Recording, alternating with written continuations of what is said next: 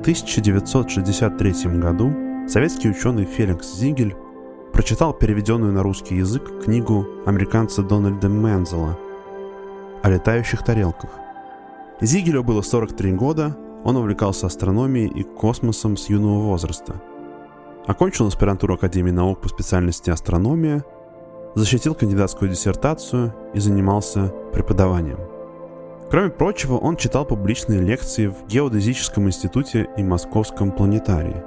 Например, «Есть ли жизнь на Марсе?» или лекцию о Тунгусском метеорите, и они пользовались большой популярностью. Идеи Зигеля при этом всегда были, скажем, неординарными.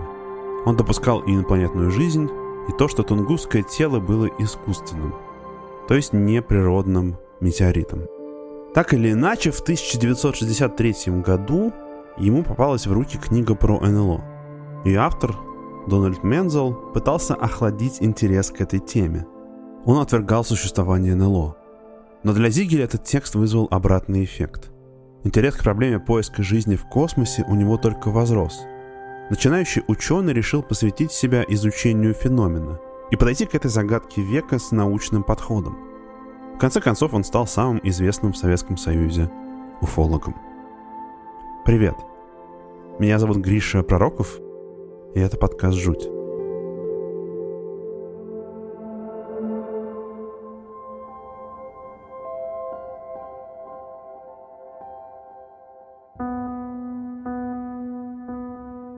Кем был Феликс Зингель? Он родился в 1920 году в Москве в семье юриста, немца, принявшего православие. Зигель-младший получил разностороннее образование. Он играл на фортепиано, интересовался философией, историей, богословием, русской церковной архитектурой. Семья его была глубоко религиозной. Они соблюдали посты, отмечали православные праздники, регулярно ходили в церковь. Под влиянием своего духовного наставника митрополита Александра Введенского Феликс даже некоторое время рассматривал возможность стать священником. Но главным его увлечением к этому времени уже была астрономия. Уже в 6 лет он собрал свой первый телескоп и начал вести дневник астрономических наблюдений. В 1936 году, когда ему было 16, Феликс Зигель участвовал в большой астрономической экспедиции в Казахстан для наблюдения солнечного затмения. Дальше он учился на Мехмате МГУ, откуда его отчислили – и диплом он получил только после окончания Второй мировой. Как я уже сказал, он закончил аспирантуру Академии наук по специальности астрономия. Защитил кандидатскую диссертацию, писал книги, читал лекции. И вот в 1963 году прочитал книгу Дональда Мензела про НЛО. С интересом к этой теме Феликс Зигель быстро принялся за дело. Как и ко многим феноменам, которые сейчас считаются паранормальными, к НЛО в середине 20 века в СССР не было сформировано отношение. Ученые допускали разные возможности, поэтому такие инициативы не сразу пресекались. В октябре 1967 года при Доме авиации и космонавтики Зингель сделал первую в СССР секцию по изучению НЛО. Зингель успел опубликовать в советской прессе несколько обращений про летающие тарелки. А еще он и его коллега, генерал-майор Столяров, выступили по центральному телевидению – и попросили зрителей присылать свои сообщения про НЛО. Им действительно стали приходить истории от свидетелей. И Зингель хотел опубликовать их в сборнике «Населенный космос», но воплотить эту идею не удалось. Отделение по изучению НЛО просуществовало 5 месяцев, а потом оно, когда в нем работало более 200 ученых и специалистов разного уровня, было распущено –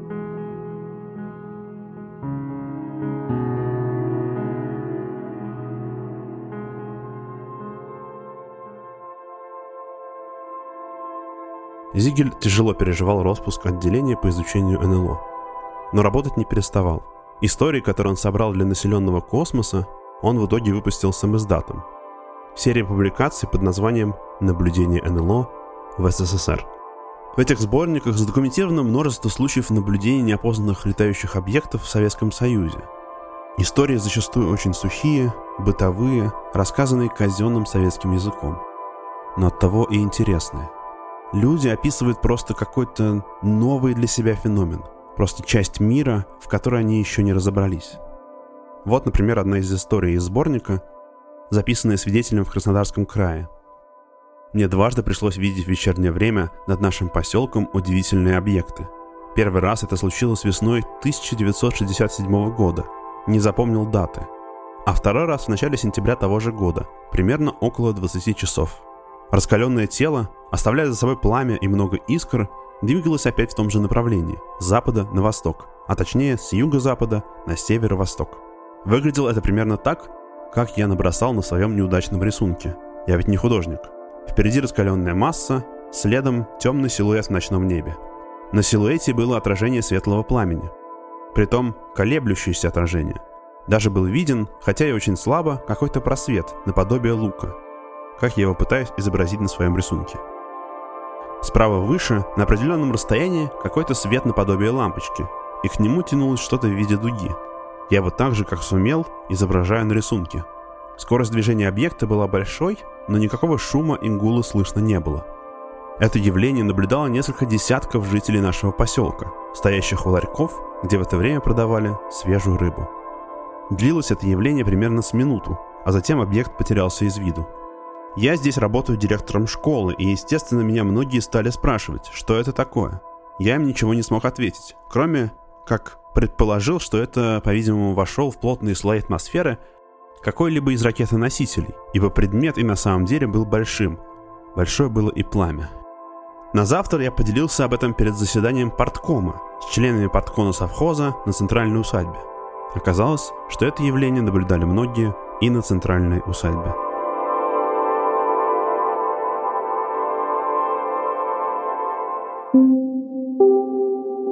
Феликс Зигель был искателем – Наука — странное занятие, потому что, с одной стороны, она предполагает научный, дисциплинированный подход к изучению мира. Когда ты учитываешь все, что человечество узнало до тебя. Багаж накопленных знаний и теорий. С другой, иногда для открытий нужно отбросить старые парадигмы. Допустить что-то, что не принято допускать.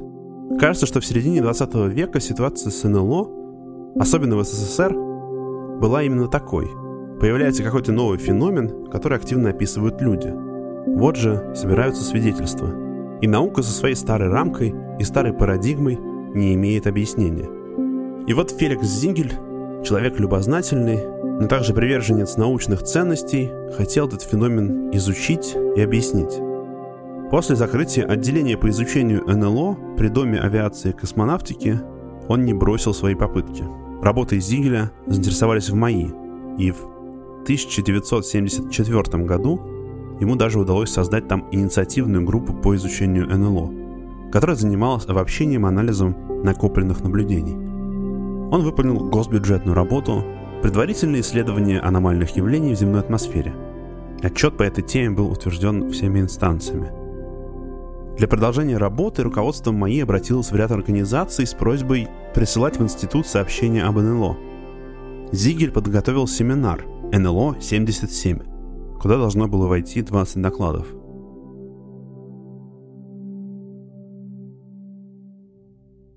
Надо сказать, что Зигель, как настоящий ученый, не считал, что у НЛО одно объяснение. Он принимал несколько гипотез, шесть разных версий, как можно объяснить эти объекты. Первое, что сообщение об НЛО — мистификация. Что это просто люди выдумывают фантастические истории. Но тут Зигель считал, что это скорее можно отнести к западным сообщениям, а советский искренне и по тону, и по содержанию. Вторая версия, что это галлюцинация. Опять же, часть сообщений могли быть таковыми, но Зигель считал, что нельзя каким-то групповым психозом объяснить массовые наблюдения НЛО одновременно жителями разных городов. Третья версия, что НЛО — это оптические явления в атмосфере. Зигель допускал, что в некоторых случаях речь может идти об оптических иллюзиях, но то, что это именно так, следует доказывать в каждом конкретном случае — Четвертая версия, что НЛО — это земные летательные аппараты. Геофизические ракеты, спутники, ракеты-носители и так далее. И снова допуская, что ряд сообщений мог быть вызван именно такими причинами, Зигель, тем не менее, утверждал, что весь феномен НЛО под такое объяснение не попадает. Слишком уж много наблюдений странных, но никак не похожих на созданные человеком объектов. Пятая версия, что это инопланетные летательные аппараты. Зигель не скрывал, что для него лично этот вариант выглядит самым заманчивым. Однако его он рассматривал лишь как гипотезу.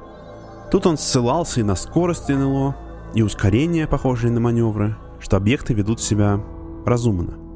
что НЛО как будто появлялись в основном над аэродромами, атомными станциями, ракетными базами и другими специфическими объектами, что можно понять как проявление разумного интереса к этим объектам. Наконец, то, что сбить или заставить приземлиться НЛО не удается, что может считаться признаком технического совершенства этих объектов. Наконец, шестая версия, что это новое для нас неизвестное явление природы. Тут Зигель ссылался на то, что, по его словам, в истории науки не раз совершались открытия совершенно неожиданные, не вытекающие из предшествующего научного опыта.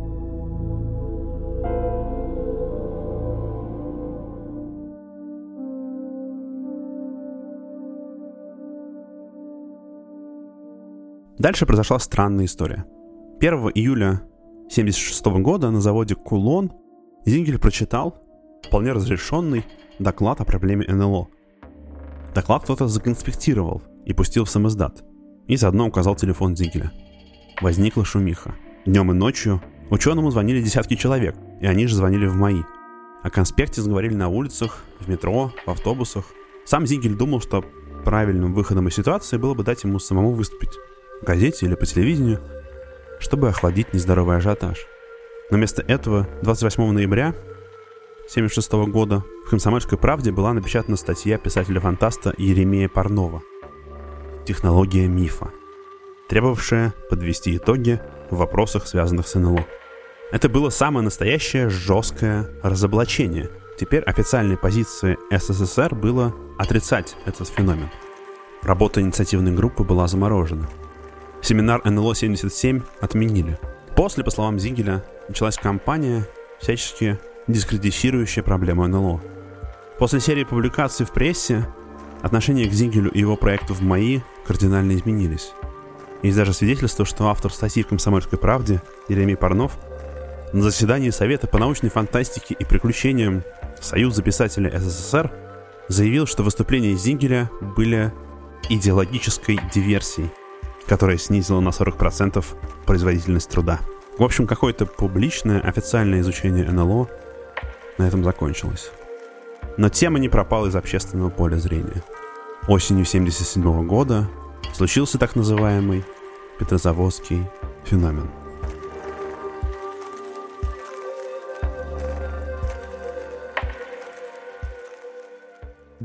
Прочитаю целиком письмо Феликса Зингеля в редакцию журнала «Земля и Вселенная», который он написал 26 сентября 1977 года. Уважаемые товарищи, в последнем номере вашего журнала была опубликована статья профессора Д. Я. Мартынова «Летающие тарелки. Тест на интеллект». Природа поспешила предоставить нам новую возможность проверить наши умственные способности. Я имею в виду загадочный объект, повисший над Петрозаводском 20 сентября 1977 года. В. Акрат не постеснялся объявить на весь мир, что, скорее всего, это был крупный метеорит. Правда. Первый выпуск, 23 сентября 1977 года. Мне лично неизвестны метеориты с такими странными параметрами. Я высоко ценю интеллект Д.Я. Мартынова и других членов редколлегии, а потому прошу вас объяснить, что же все-таки наблюдалось в Петрозаводске. Моего интеллекта на это не хватило. Если я не получу ответ на это письмо, мне остается сделать вывод, что новый интеллектуальный тест и для редколлегии оказался непомерно трудным. С искренним уважением, Зингель.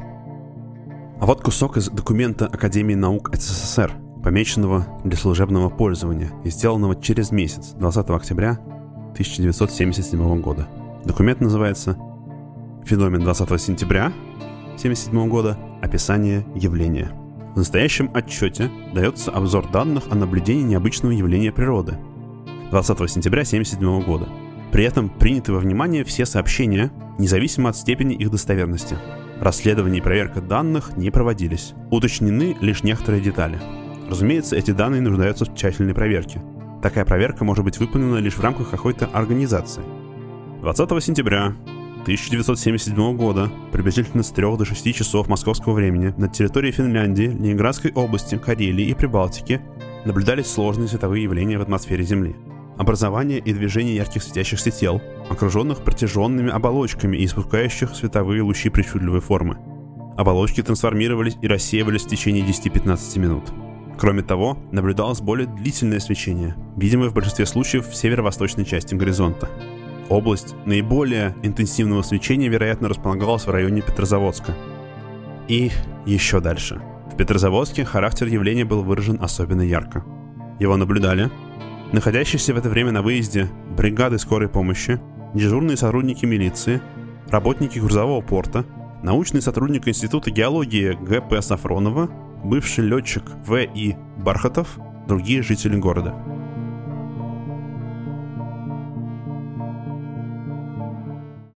Что же случилось 20 сентября 1977 в Петрозаводске?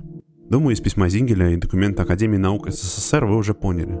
Где-то с 4 до 4.20 утра по местному времени очень много человек, есть свидетельства более сотни, наблюдали в небе объект, от которого отходили довольно длинные светящиеся полосы, из-за чего он напоминал медузу или осьминога. Цвета указываются разные – белый, желтый, багровый, синеватый и даже зеленый. Я даже прочитаю одно такое свидетельство, зафиксированное Феликсом Зигелем в одном из его самоиздательских сборников о наблюдениях НЛО в СССР. Это рассказывает служащая СУ «Север Лес Ремонт» Тамара Тихонова. Вот ее сообщение. 20 сентября 1977 года, около 4 часов утра, я была свидетельницей необычного явления. При выходе из телефонной будки на углу улицы Антикайнена и проспекта Ленина я почувствовал, как что-то большое промелькнуло перед будкой на уровне левого глаза. Я выскочил на середину проспекта Ленина и увидел где-то примерно около гостиницы «Северная», а может чуть ближе от меня, странный предмет большого размера, который при движении не производил шума. Видел я его только сзади. Он был круглый, светлого, то ли голубого, то ли серого цвета. Двигался этот предмет в сторону озера, довольно невысоко, но по мере удаления он поднимался как бы вверх и немножко отклонялся в левую сторону. Когда предмет достиг озера, поверхность предмета стала розоветь, а потом стала огненной, и вокруг расходились полосы, как при восходе солнца. Позади себя этот предмет оставил след спиралеобразной формы, какие обычно оставляют в небе реактивные самолеты – Потом огненный шар провалился в небе, и на этом месте образовалась дыра большого диаметра, подсвеченная как бы изнутри. Потом из этой дыры появилось два выхлопа, значительно больших размеров. Я, конечно, очень испугалась. Пошла домой, долго не могла уснуть. Все боялась, что сошла с ума. За год до Петрозаводского феномена советское руководство вроде как решило не говорить об НЛО всерьез – по крайней мере, такой вывод можно сделать из публикации в «Комсомольской правде» и кампания, которая началась против Феликса Зингера. Но игнорировать события таких масштабов было невозможно. Сотни людей увидели в небе над большим советским городом что-то необъяснимое и охотно друг другу об этом рассказывали. Пришлось говорить о феномене в прессе. Сообщения были опубликованы в газетах «Правда», «Труд», «Известия». Объяснения давались простые. Или что люди наблюдали падение метеорита – или что просто в верхние слои атмосферы вошли остатки искусственного спутника или ракеты-носителя. Надо сказать, что Зингель и его соратники узнали о том, что случилось в Петрозаводске очень рано. Уже 22 сентября Зингель звонил своим коллегам и рассказывал о том, что произошло там. И это было раньше, чем советские власти успели заинтересоваться произошедшим. Зингель и его коллеги даже организовали поездку в город, чтобы опросить свидетелей. Это, правда, удалось сделать только в начале следующего года. Настоящее официальное объяснение тому, что видели жители Петрозаводска, появилось значительно позже. Дело в том, что к северо-востоку от Петрозаводска находился космодром Плесецк. И в тот день, в 4 часа утра, с него был запущен спутник радиоэлектронной разведки «Космос-955». Но советские власти скрывали существование этого космодрома, поэтому никому не рассказывали про спутник. Запуск был секретным. Тут, правда, есть несколько важных деталей. Во-первых, Зикель и его коллеги знали про космос 955 и все равно заинтересовались петрозаводским феноменом. Во-вторых, многие очевидцы рассказывали, что накануне события испытывали какую-то непонятную тревогу. И многие из них проснулись посреди ночи, в тот момент, когда увидели в небе феномен, от тревоги. Наконец, наблюдения странных объектов после этого в Петрозаводске не закончились. Свидетели рассказывали о них в сентябре, и в октябре, и в ноябре того года. Имеется свидетельство жителей Петрозаводска, что с октября 1977 по начало 1978 года в окнах их квартир, расположенных в многоэтажных зданиях в разных районах города, по неизвестной причине появились отверстия. Идеально круглые, будто с оплавленными или отшлифованными краями. Если вы помните десятый выпуск «Жути», «Шумный дух» про полтергейст, такие же дырки люди часто видят в случаях полтергейста.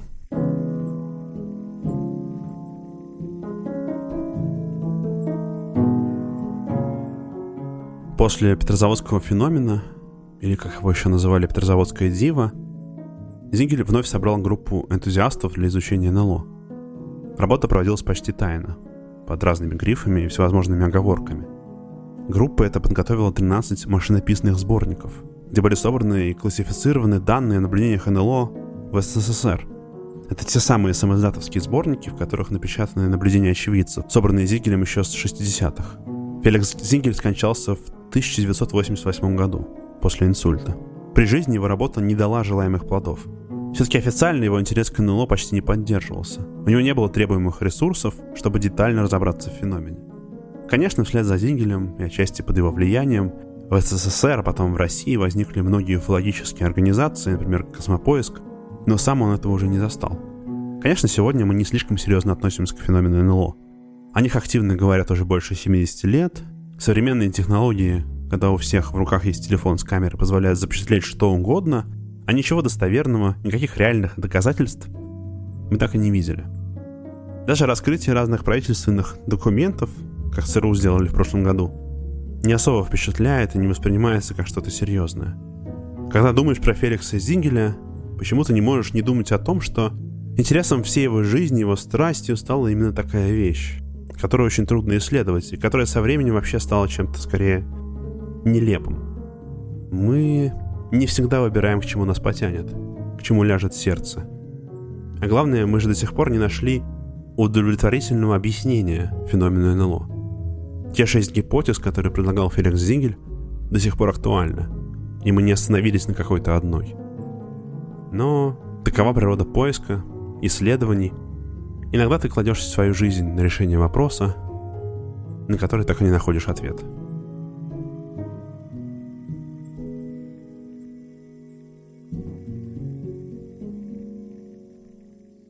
Спасибо, что послушали. Меня зовут Гриша Пророков. Этот подкаст называется «Жуть».